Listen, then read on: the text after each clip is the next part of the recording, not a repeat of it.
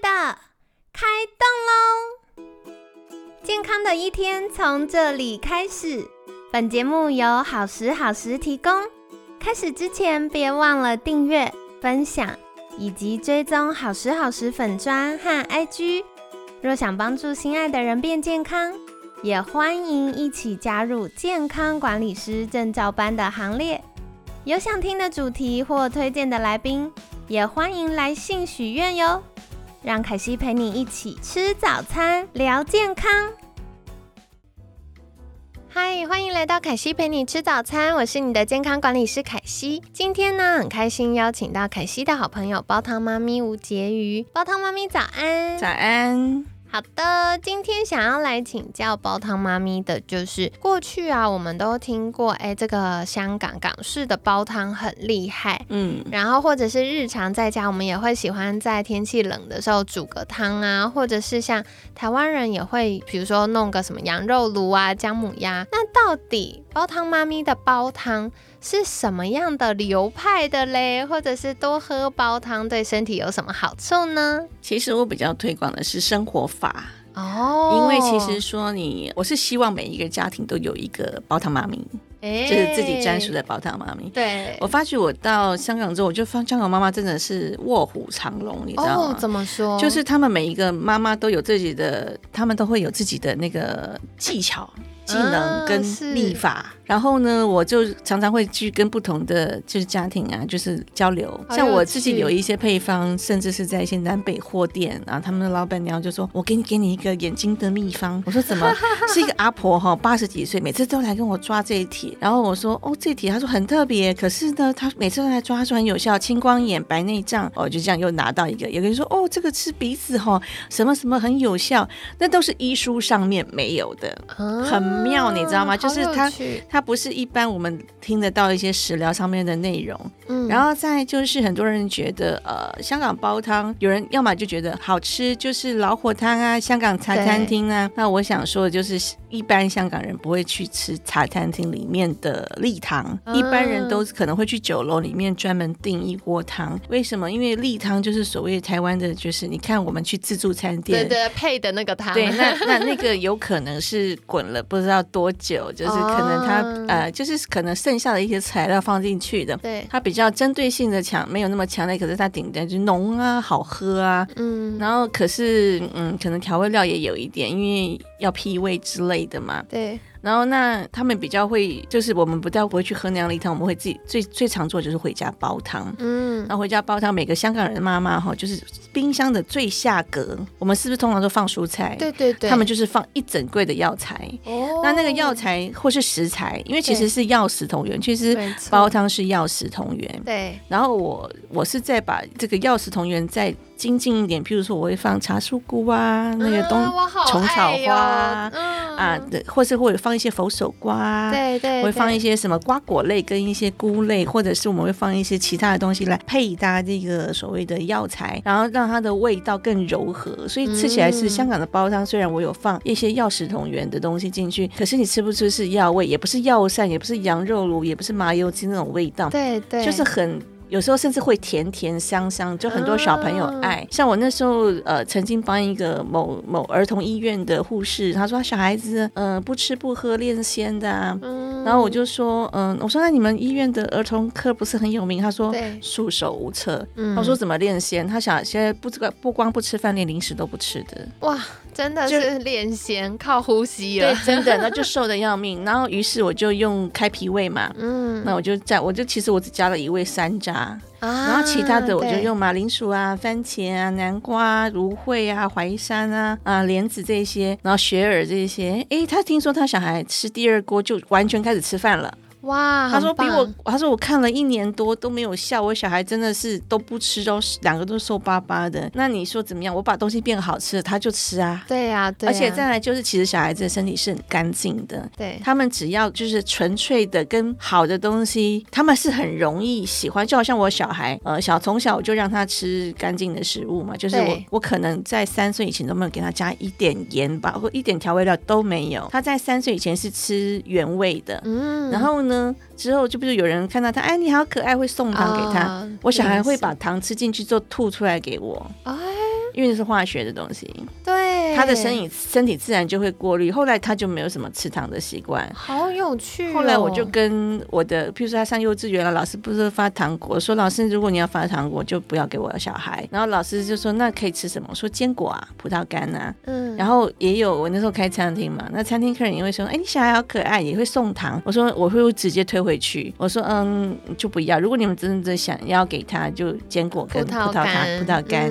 然后就后来就因为这样子，就是好像无形中我改变了我的孩子，对不对？其实我也在改变别人。对。之后就有人就拿东西给我，都是给我小孩，都是健康的食物，很棒。他们自然而然就会去知道这个老板娘很机车，然后 对，然后就会拿一些比较健康的东西给我小孩吃。那无形中其实他就有这个观念，对，他可能在对自己的小孩或是对别人的小孩，他就会做这个动作。嗯。好，然后再就是喝煲汤的时候呢，就是好的，小朋友咕噜咕噜。像我上烹饪课，很多人就觉得养生东西一定很难吃。对，没错。我告诉你，我每一次只要去到去开课，那个小孩子跟着跟着妈妈来嘛，因为很多妈妈来嘛，那个小孩子吃的比爸爸妈妈还凶，我就觉得有点夸张。我都有录影下来，我就说好不好吃？好吃。我吃那个八宝粥，我吃弄那个什么呃芝麻糊，弄那个五谷饭，煲汤。喝的精光，你知道，一口气个干完，然后我全程讲课，他们就可以拿着碗一直吃，哎，好厉害！我就不知道，他就说，我心里想，后来我想一想，就是其实我就想想我小孩子的案例，他就是简单干净适合的食物，他就会身体吃的会舒服的东西，你会一直吃，对，没错，这是人的那个，我们有两个嘛，我们一直吃，一个就是刷嘴。就是我们嘴巴很需要，当我们嘴巴很需要的时候呢，就表示我们缺乏某个东西，不见得是那个食物哦。对，比如说我们喜欢吃辣，不是需要辣，而是为什么会让我们需要辣，一定是有个原因。如果你把那个原因解决掉了之后，你就不会一直想吃辣。像譬如说，我有一阵，我从以前在演艺圈的时候，我是有二十七个洞胃溃疡，哇！所以我有一阵子就是我会拼命一直想吃东西，包括我刚刚吃完，我觉得我都快吐了，我还是想吃。嗯，然后其实我找过很多医生，都束手无策。后来就是我婆婆就拿养胃的汤给我之后，我就发觉，我就开始没有，我把胃好像养好之后呢，我就比较不会一直想吃东西。我本来食量就不大，然后就就变得吃的很很刚刚好，甚至我就觉得是舒服的，人是舒服。因为你是有那个饥饿感，你会人会很燥，对对，所以你很多东西是失衡的，所以我就觉得，哎，吃对东西是非常重要的，所以喝煲汤也是，所以香港的妈妈都会有自己的百宝箱。你譬如说，我跟你是同一个家，我们两个你会发觉，我家跟你家，我们所有的身体的症状都不一样，嗯，因为来自于饮食习惯啊。譬如说，有人气管好，有人气管不好，对不对？有人是皮肤不好，就是我们每个人都有自己的喜好。那我们可能因为吃，譬如说我是妈妈，我喜欢煮这些，那我喜欢给小孩吃这些，我的小孩就跟我类似，嗯，然后他的也是嘛，对。可是我们一定不会平衡，因为我们不是营养师，对，所以我们一定会偏。会有偏颇自己的饮食，那久而久之，就是大家的饮食习惯不是缺失的东西不一样，所以他们的百宝箱里面的东西也都不一样。好有趣，很有趣，对不对？然后香港人很好玩，就是他们请客呢，我们一般请客就是请朋友来吃饭。香港人很好玩哦，他们只要逢年过节请客，很多朋友说，像我以前刚开始也不太习惯，我要回香港过年，然后我就台湾的香港朋友说，我今年要回香港，我要去你家喝汤。我说你为什么要来我家喝 汤？你家没煮汤是不是？然后他就说。原来这是一个香港人的一个习惯的，好像是社交还是什么？早春，反正不是，就是一个他们请客人的一个习惯。他们问客人说：“你哎，你今天来我家拜年，到我家吃饭，你要喝什么汤啊？”然后就为什么？因为他会告诉我：“哦，我需要，哎，我要补气，我最近哪里哪里不舒服，我哪里哪里需要，我这样。”他告诉你他需要什么汤，好可爱。然后你要煲汤给他喝啊。好有趣哎！就是煲汤，在香港人而言，是除了是一个疗养师身体，它也是一个人跟人之间一个交流。像譬如说，我在台湾，其实我应该接的个案很多。我每次要回香港的时候，我是会打电话跟我婆婆说：“哦，没有，我要回去了，我要喝什么汤。”嗯，那个就是一个那个好像对家乡的一个情感。譬如说，我们。妈妈想孩子了，然后开不了口，东方人嘛。哎，我我给你煲那个降火的汤，让你回来喝，这样就是小孩子回来。对对对，啊，那个很不一样。然后你也会看到港剧里面有没有？你不是那个大佬要去养茶，然后他们要去 砍人之前，不是都会跟家里的长辈喝茶吗？对啊，哦，我就真的看过，就是他们要去喝喝茶，喝完茶之后，他们可能要去拼搏了嘛。对。他们真就一群人站起来，就跟一个很老的可能阿嬷吧，他说我们要去那个那个咯，好，他们可能接到电话要去办什么事，我就看到那个阿嬷就拿个拐杖就敲那个老大，就就说他说不要这么上火，晚上我今天回去煲什么什么汤，通通给我回来喝。嗯，就活生生的看到，就是你就是看到他们的生活，就是在煲汤来说，对他们的生活是多么的好像重要，或者是他们是他们生活的一部分。对对对。那我就觉得这很有趣啊！的确，他那个要血拼嘛，要干嘛嘛，就真的很上火啊。那是不是喝了汤就是比较不容易冲动？而且其实也是有长辈的这个心意在里面，就大家平平安安回来。对，然后再来就是台湾 香港人是。台湾人是觉得我今天有需要才来喝汤。对，譬如我今天生病了，我还来喝你的煲汤。香港人是这样，一年四季三百六十五天，可以的话都在喝汤。哦，他们不是每天煲一种汤，他们可能一个礼拜我煲到两次的汤。嗯，那我一锅汤煲起来，我们香港人的锅子大概有，像我们那时候有十公升，有五公升。哦，很大，很大，因为他们会，譬如说我今天家里人口多，我就可能煲十公升，或者我今天宴客我就用十公升。对，然后我就煲了之后呢，我不是这一餐吃完就没了，可能会有个两。两天就是会喝个两天到三天，他们会延续。那可能我最近那里不舒服了，他们就会直接就是煲汤。因为台湾还是要再说一句，台湾太幸福了。因为香港人看一个病要两百块港币，哇天哪，就很小很小的毛病就要两百块港币。那台湾就是两两百块台币，台币差差很多。然后那还不算其他的医疗，那个算起来很贵。所以保健对他们来说是很重要的。是。然后因为香港人。譬如说我刚嫁去香港的时候，水土不服，我长口疮，我就吃，我带我去吃龟苓膏啊，我好爱哟。然后那时候还没有了解食疗，我就吃西药，其实是没有用的。对。然后后来他就带我去吃龟苓膏，他告诉我你不准加糖，你不准加蜂蜜。对。然后我就在那边好苦，而且他带我去某一家，他说这才是真正的，因为只有这家是真正的。我吃了快一个小时，因为太苦，苦到我不知道该怎么。加蜂蜜真的很苦，可是吃完之后，我隔天就好了。好速效哦！就是你吃到有效的东西，对的东西，它帮你解决问题的效果是很快的。我就发觉，哎，香港人这个好迷人哦。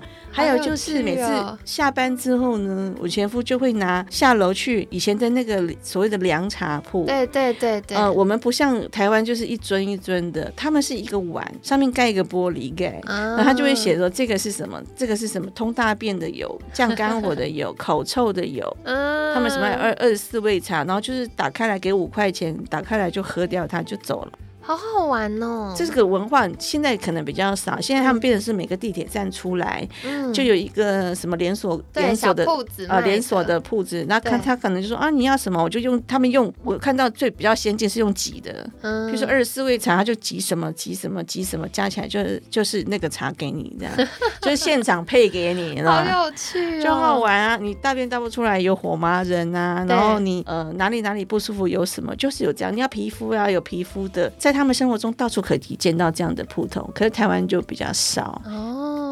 好有趣哦，就是意外得知了这个香港文化当中，香港人会惯当自己的医生。嗯，那我觉得台湾人就缺乏这一点，我们不会当自己的医生。嗯，就是香港比较会在日常当中多做一些保养的工作。嗯，而且他们会就像我说的，听自己身体声音。我最近比较呃工作劳累，我会想喝什么？我最近眼睛。不舒服，我要吃什么？就是他们会听自己身体声音，然后去找到可以让他们对症的方式。对，然后我觉得最根本的是持续。嗯，他们持续了，所以他们生活中这样一直保养，所以他们在二零一三年就曾经是打过日本，胜过日本啊，就是成为最长寿的都市啊。对，所以我觉得这个养香港的养生方式是挺。挺好玩的，很有趣耶！好哦，所以今天非常感谢煲汤妈咪跟我们分享哦。接下来呢，我们就要来进入食物层面。接下来三天呢，就会邀请煲汤妈咪来跟大家分享。哎，现在多半是小家庭啊，大家工作很忙，怎么样在日常生活当中也可以煲出一锅好汤，照料家人的健康呢？那就要尽情锁定我们接下来的分享啦。那当然，如果你有任何的疑问，也欢迎在私讯好时好时的粉砖，或者是用我们节目的官方赖账号，就是可以私讯我们。那凯西就会收到你的提问或者是回复喽。